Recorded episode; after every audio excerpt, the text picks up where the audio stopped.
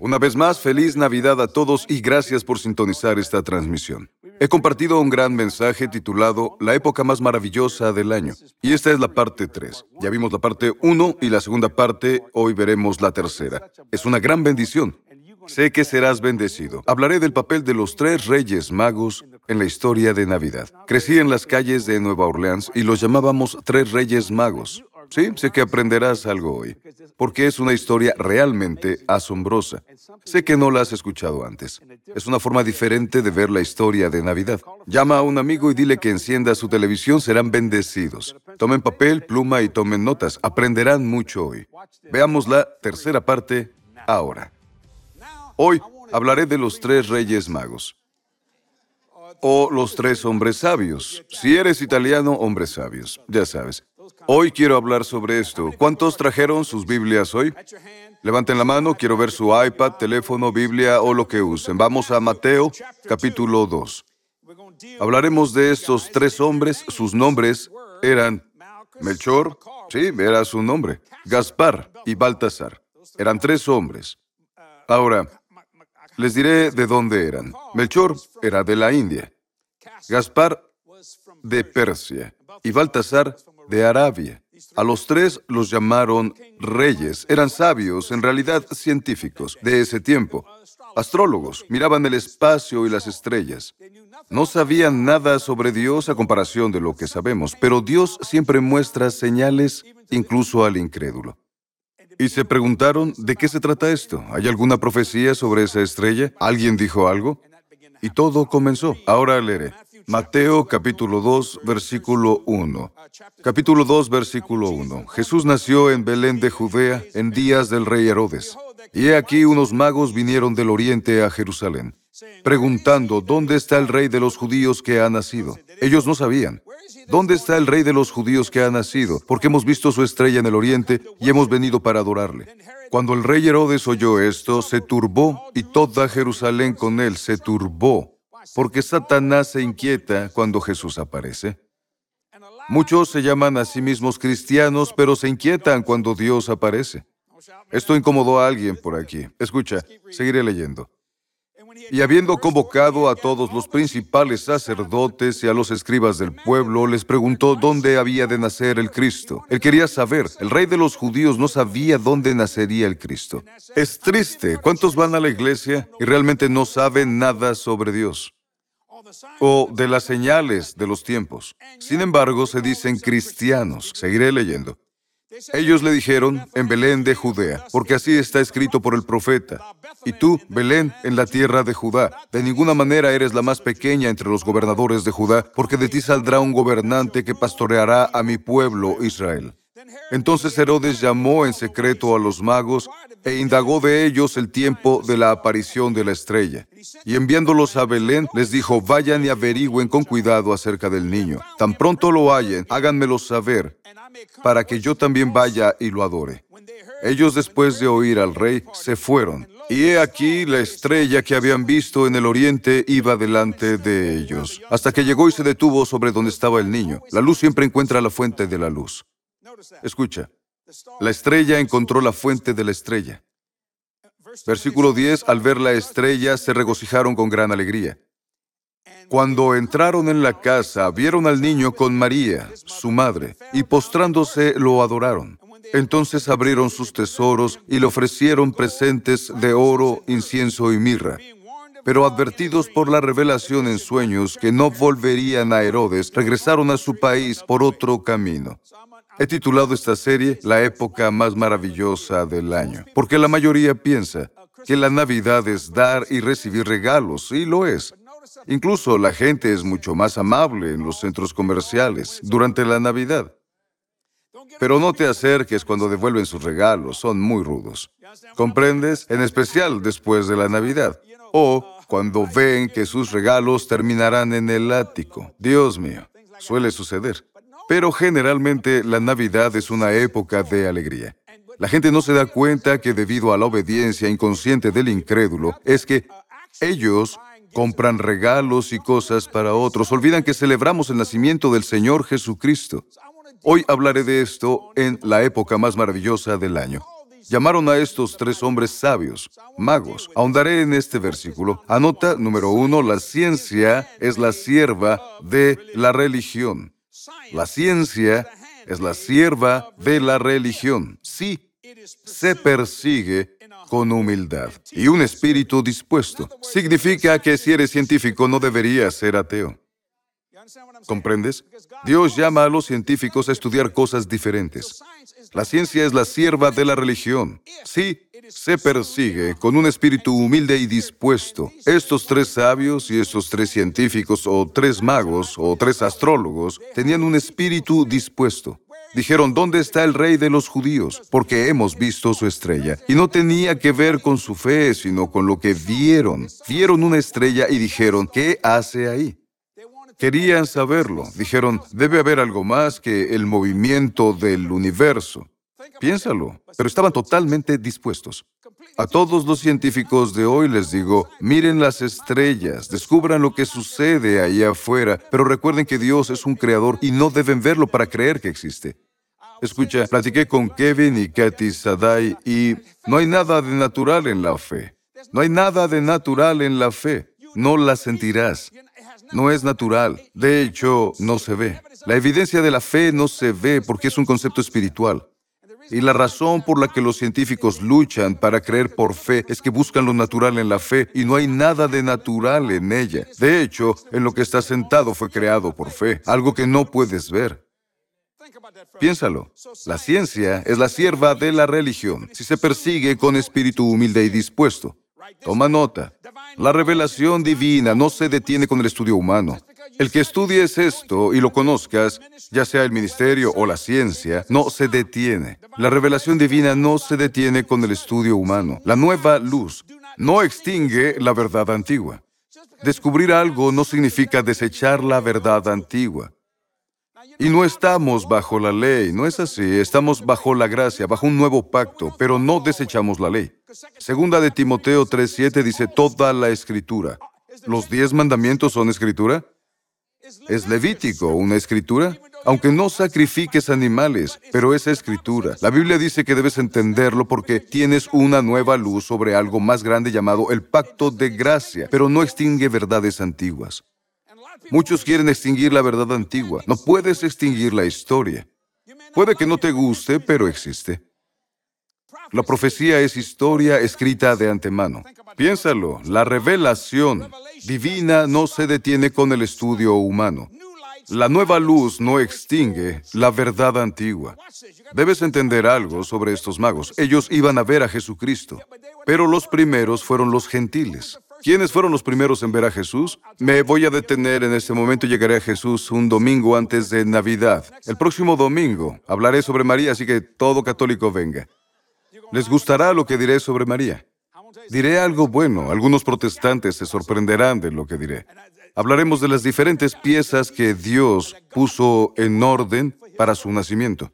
Debes comprender que Él lo ordenó y te adelantaré que en el pesebre estaban judíos y gentiles. No hubo prejuicio alguno en el pesebre del Señor Jesucristo. ¿Por qué Belén?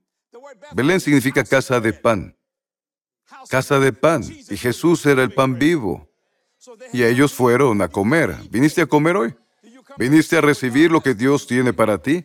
Belén significa casa de pan, así que fueron a ver al pan vivo. Me estoy adelantando, lo veremos después, pero es un adelanto sobre el pesebre. No hubo prejuicio alguno y si no había prejuicio ahí, ¿por qué lo hay hoy? No debería haberlo. Porque los tres tenían un color de piel distinto. Había un hombre de color. ¿Comprendes? Había un hombre indio personas de piel marrón, blancos y de color. A nadie debe importarle tu color de piel. No tiene importancia, es solo piel, es todo. Ahora escucha esto. La revelación divina no se detiene con el estudio humano. La nueva luz no extingue la verdad antigua. ¿Y qué buscaban los magos? Buscaban la estrella. Los magos siguieron una estrella. Toma nota, los magos siguieron una estrella. Jesús nos llama por su palabra, por sus obras y por su espíritu.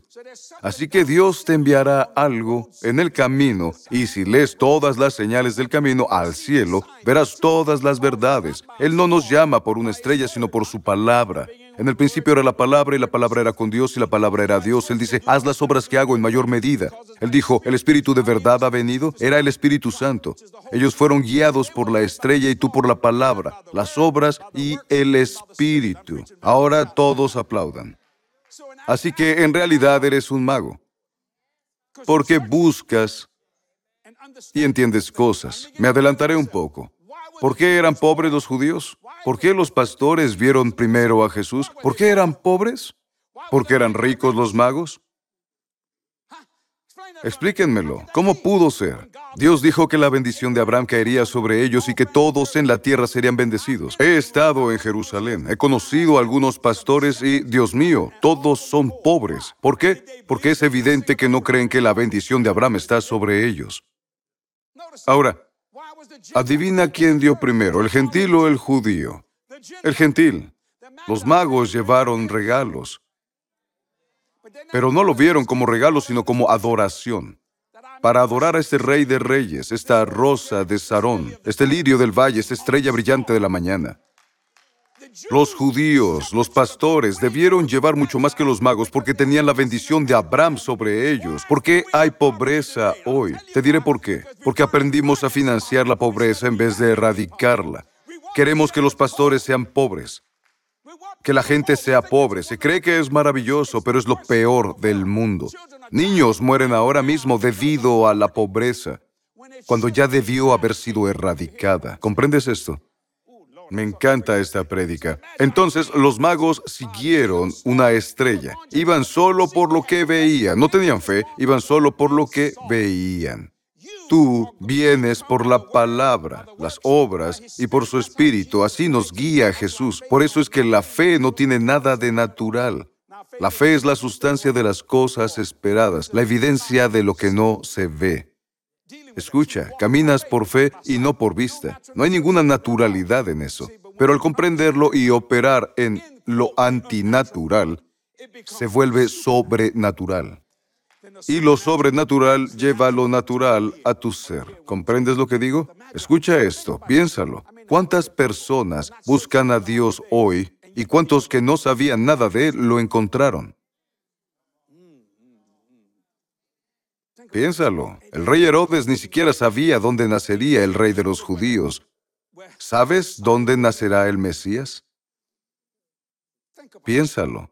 Es triste, pero suena muy pertinente hoy en día. Muchos en la iglesia no saben nada. El otro día vi una película y había una misa católica. Ellos hablaban en inglés y la actriz dijo, prefiero que hablen en latín porque así no entiendo nada de lo que dicen. Es mucho mejor no entenderlo. ¿Sabes qué película es? ¿Cuál es su nombre? Mientras dormías. Eso dijo la actriz. Prefiero en latín porque así no entiendo. Muchas iglesias hablan latín hoy. Y el latín es una lengua muerta, no físicamente. Hablo de que hoy en día muchos predican en inglés, pero pareciera latín porque nadie entiende. No se mueven por la palabra, ni por obras, ni por el espíritu. Dios mío. Tal vez necesitan magos en su iglesia. Al menos tienen una luz. ¿Comprendes? Sí, Señor. Toma nota. Debes tener una fe sencilla, una obediencia sin duda y una profunda reverencia amorosa. Estos sabios lo tenían. Estas piezas tan diferentes tenían una indudable fe sencilla. Solo subieron a unos camellos y viajaron 2.400 kilómetros. Una obediencia sin duda. Ellos solo dijeron, la profecía debe ser cierta. Y una profunda reverencia amorosa. De inmediato se prepararon para ver a un rey y darle regalos. ¿Estás preparado para encontrarte con Jesús hoy y darle tu regalo? ¿Qué regalo? Puede ser físico, espiritual o financiero, pero el más grande es tu corazón. Una vez mi nieta, que es una bendición, escuchó a alguien decir, deben dar su corazón a Jesús. Ella tenía ocho y dijo, mamá, necesito mi corazón. No puedo dárselo a Jesús, lo necesito para vivir. Mi hija le dijo, Él no habla físicamente, habla espiritualmente, da tu corazón en lo espiritual. La iglesia es un lugar donde das en lo espiritual, físico y financiero. No debes quejarte por eso, porque es un acto de adoración. Todo lo que hicieron fue ir a adorarlo. Y en medio de esa adoración, vieron los regalos, lo diré de nuevo, debemos tener una fe sencilla, ellos la tenían. Una obediencia indudable. Los que conocen la verdad y tienen los nueve dones, los nueve frutos y la deidad corporal no tienen una fe sencilla, tienen una fe llena de dudas, muchas dudas y poca reverencia. Ellos tenían una profunda reverencia amorosa. Tuvieron que ir a la iglesia para saber dónde estaba. ¿Y sabes qué me asombra? Que nadie lo siguiera. Jesús nació para los judíos, no para los gentiles. Nadie lo encontró. Si hubiera sido yo, habría conseguido un burro y les hubiera dicho yo voy. ¿Comprendes? Pero así es la iglesia. Si no está roto, no lo arregles. Se llama obligación. ¿Te sientes bien al venir por obligación en Nochebuena? ¿Vienes con resaca y te sientes muy mal? Te dicen, ¿fuiste a la iglesia? Sí. ¿Y qué dijeron? No lo recuerdo. Es sorprendente. Escucha esto. Los gentiles, aquellos a los que la iglesia estaría criticando, tenían más fe, reverencia y más obediencia que cualquiera de las personas de las iglesias judías de ese entonces. No estoy en contra de los judíos, solo muestro que hoy en día sucede lo mismo. De hecho, los gentiles también lo entendieron. Ellos debieron quedarse con los magos. ¿Comprendes? Debieron quedarse con los tres sabios, por eso eran sabios. Algunos los llaman reyes. Una vez más, debemos tener una fe sencilla, una obediencia sin duda y una profunda reverencia amorosa. De nuevo, la ciencia es la sierva de la religión si se persigue con un espíritu humilde y dócil. La revelación divina no se detiene con el estudio humano, me encanta. La nueva luz no extingue la verdad antigua. Aprender algo grandioso en las escrituras no apaga lo que ya sé. Los magos llegaron guiados por una estrella, una luz. Jesús nos llama por su palabra, sus obras y su espíritu. Debemos tener una fe sencilla, una obediencia sin duda y una profunda reverencia amorosa. Melchor, Gaspar y Baltasar no conocían las escrituras. Montaron un camello sin conocer las escrituras. Recorrieron 2.400 kilómetros y arriesgaron su vida. Había bandidos en el desierto, no conocían las escrituras. Dios mío. ¿Pero qué los movía? Melchor, Gaspar y Baltasar no conocían las escrituras, pero al escuchar, creyeron. Porque la fe viene por el oír. Escucharon que nacería un rey de los judíos en Belén de Judea, la casa del pan, y sería el pan vivo. Jesús. Sin la fe, si la fe puede surgir en un pagano, ¿cómo es que no puede surgir en un cristiano? Si un gentil cree para ser bendecido en la ciudad, en el campo, al entrar y al salir, ¿cómo no puedes creer que puede ser bendecido al entrar y al salir? Ahora, estos tres hombres no criticaban la riqueza, sin embargo, muchos lo hacen porque no conocen a Cristo. La bendición de Abraham debería estar sobre ti. Dices, Jesús era pobre. ¿Cuándo lo fue? Dime, no necesita un bote, caminaba sobre el agua. Sabían dónde vivía, al cuestionarlo, él les mostraba. Tenía su propio barco, ¿lo sabías? Sí, lo tenía. Podía escapar y alejarse y hacer enojar a todos. No tenía deudas. ¿Qué te parece? Dicen, era muy pobre. Sí, lo era, pero tenía 12 personas en tiempo completo. Tenía 70 de tiempo parcial y los enviaba. Pescar con él significaba una gran carga. Y apostaban por su ropa. Nadie apuesta por harapos. Apuestas por algo mucho mejor. Si ganaras la lotería no dirías es demasiado y romperías el boleto. No. Los que dicen apostar es pecado tomarían el dinero. Creo que acabo de incomodar a alguien. Si crees que la lotería ayudará a tu iglesia, no tomes el dinero. No digas, la riqueza del pecador está guardada para el justo. De repente eres muy bíblico, ¿no? Dios mío. Los magos estaban enseñando a los judíos cómo vivir.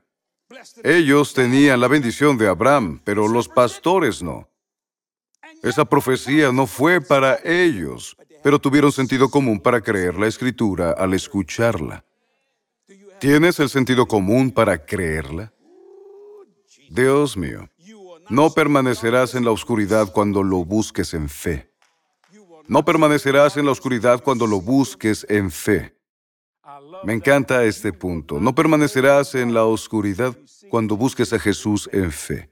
Te diré algo sobre los magos. Ellos fueron a Jesús siguiendo una estrella. ¿Quién nos guía a nosotros? Jesús también nos guía. Es una bendición. La palabra de Dios te guiará siempre. La Biblia dice, cuando venga el Espíritu de verdad, Él os guiará a toda la verdad. Escucha, no solo a una verdad, a toda la verdad. ¿Cuándo creemos en la Biblia? Si crees en la Biblia, no importa cuán malo esté el mundo. Estarás en el lugar y momento correcto, haciendo lo correcto. Amo a que los tres sabios reconocieron el sacrificio de Dios en Jesús. No conocían la palabra, pero al escuchar, la fe viene por el oír. Creyeron y se prepararon para encontrarse con el rey. Para decir rey de reyes, rosa de Sarón, lirio de los valles, estrella de la mañana. ¿Estás listo para encontrarte con Jesús hoy? Buena pregunta. Hoy quiero presentarte al mejor rey y al mejor amigo que jamás tendrás. Oremos, Padre, en el nombre de Jesús. Te pido que salves a las personas que nos ven y no te conocen. Pueden saber de ti, pero no te conocen. Te pido que perdones todos sus pecados hoy. Límpialos con tu palabra y la preciosa sangre de Jesús. Lo recibimos ahora mismo debido a una sencilla oración de arrepentimiento y fe. En la familia, en el nombre de Jesús. Amén. Y amén. Fue muy fácil. La religión complica las cosas. La religión es un jardín de malas hierbas, un desierto teológico. Pero al tomar la Biblia, leerla textualmente, leerla con tu corazón, con una mente renovada y un cuerpo crucificado, te sorprenderá ver que todo lo que crees complicado se vuelve simple. Bienvenido a la familia, sé que oraste. Es una bendición. Puede que no te conozca, pero al llegar al cielo podré conocerte. Tal vez tenga oportunidad de conocerte aquí. Me encantaría. Es emocionante nacer de nuevo en esta época del año, celebrando el cumpleaños de Jesús. No te muevas, volveré enseguida para darte otra palabra. Quiero mostrarte lo que está ocurriendo en el ministerio. Volveré pronto. Mira esto. Jesús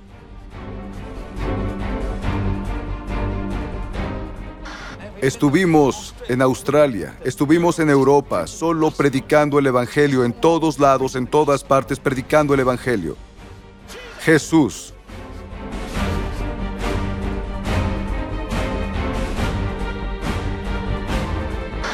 ¿Y cómo pueden oír si no tienen un predicador?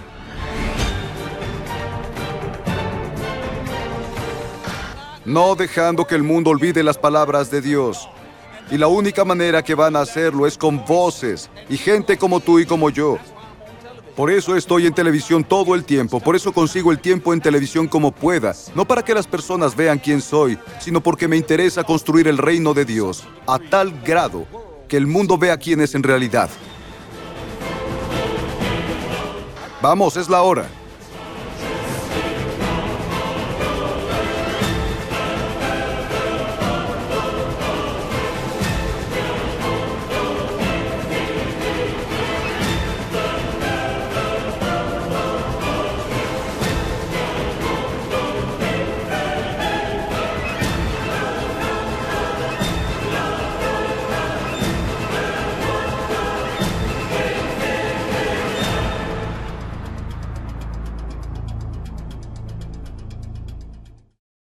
¿Estás listo para experimentar la historia de Navidad como nunca antes? En su libro The Most Wonderful Time of the Year, Jesse Duplantis ofrece una mirada fresca y perspicaz al pesebre y más allá. Te inspirará a tener una vida de fe más elevada al explorar las formas misteriosas en que Dios se mueve. Prepárate para elevar tu carácter con los personajes de la Navidad. The Most Wonderful Time of the Year. Lecciones insólitas de la historia de Navidad. Ordena tu copia en jdm.org.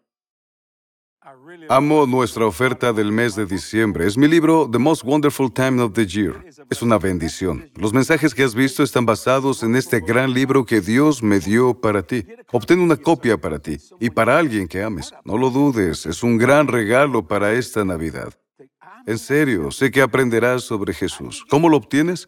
Visita jdm.org para toda la información. Serás bendecido. Socios, gracias por lo que han hecho, hacen y harán. Son muy gentiles con el ministerio, son fieles a Él. Saben lo que hacemos, alcanzamos a personas, cambiamos vidas, un alma a la vez. Pido que cada dólar donado al ministerio, como siempre lo digo, sea un alma para el reino y amigos, lo estamos haciendo. En serio, es un gran momento para darle a Dios un regalo especial al celebrar el cumpleaños de Jesús. Katy y yo siempre lo hacemos. No solo ofrendamos como todos los meses. En Navidad decimos, Señor, queremos darte un regalo especial. Es una gran bendición poder hacerlo. Socios, gracias por lo que hacen. Lo digo sinceramente. Sin ustedes no podríamos hacerlo. Llevamos 47 años, casi 48, sin un déficit financiero. Me sorprende porque obedeciste a Dios y yo también. Y sabes, Dios hace lo que mejor sabe hacer, presentarse y manifestarse. ¡Qué bendición! Espero que hayas disfrutado y aprendido sobre los magos. Estos hombres sabios, Dios mío, piénsalo. Estos hombres no estaban en el pacto de Dios, pero escucharon la palabra. Escucharon sobre este, este bebé. Escucharon que alguien había nacido. ¿Dónde está el que ha nacido rey de los judíos? Piénsalo un momento. Dios los bendijo más allá de sus sueños, pero tenía la bendición por doquier. El pastor que tenía la bendición de Abraham no la tenía. ¿Por qué? Por un lavado de cerebro religioso. No aprendió bíblicamente con la palabra del Dios viviente. Es maravilloso. Una vez más, feliz Navidad a todos ustedes. La Navidad no solo se trata de recibir regalos, aunque es agradable. Se trata de celebrar a Jesús. Él se hizo hombre para que llegáramos a ser la justicia de Dios. Te veo la próxima semana, serás bendecido. Hablaremos de María, más allá del nacimiento virginal. Nos vemos. Adiós. Anímate por quien realmente eres. Toma el tiempo para estar en su presencia y llenarte de su gloria. Dios ha abierto la puerta, chicas. Debemos atravesarla. Gloriosa. La conferencia para mujeres de Katy Duplantis. Regístrate en jdm.org. El libro más vendido de Jesse Duplantis, El cielo, encuentros cercanos al tipo de Dios, ya está disponible en español. En este libro, Jesse comparte sus encuentros espirituales milagrosos, incluyendo su viaje sobrenatural al cielo en 1988. Te animará cuando él le cuente las cosas maravillosas que el Señor tiene reservadas para usted en el cielo y aquí en la tierra. Visite jdm.org y solicite su copia hoy. La vida es mejor sin aprender a dudar. En su nuevo libro, Jesse te mostrará cómo apagar la duda. Puedes tener más alegría, más éxito y plena paz. I Never Learned to Doubt, ya disponible en jdm.org. María tenía un secreto divino. Estaba embarazada. Nadie le creería si dijera, estoy embarazada de Dios Todopoderoso. Dirías, ¿cómo se llama? ¿Quién es? ¿Comprendes? Es increíble e imposible, pero es factible.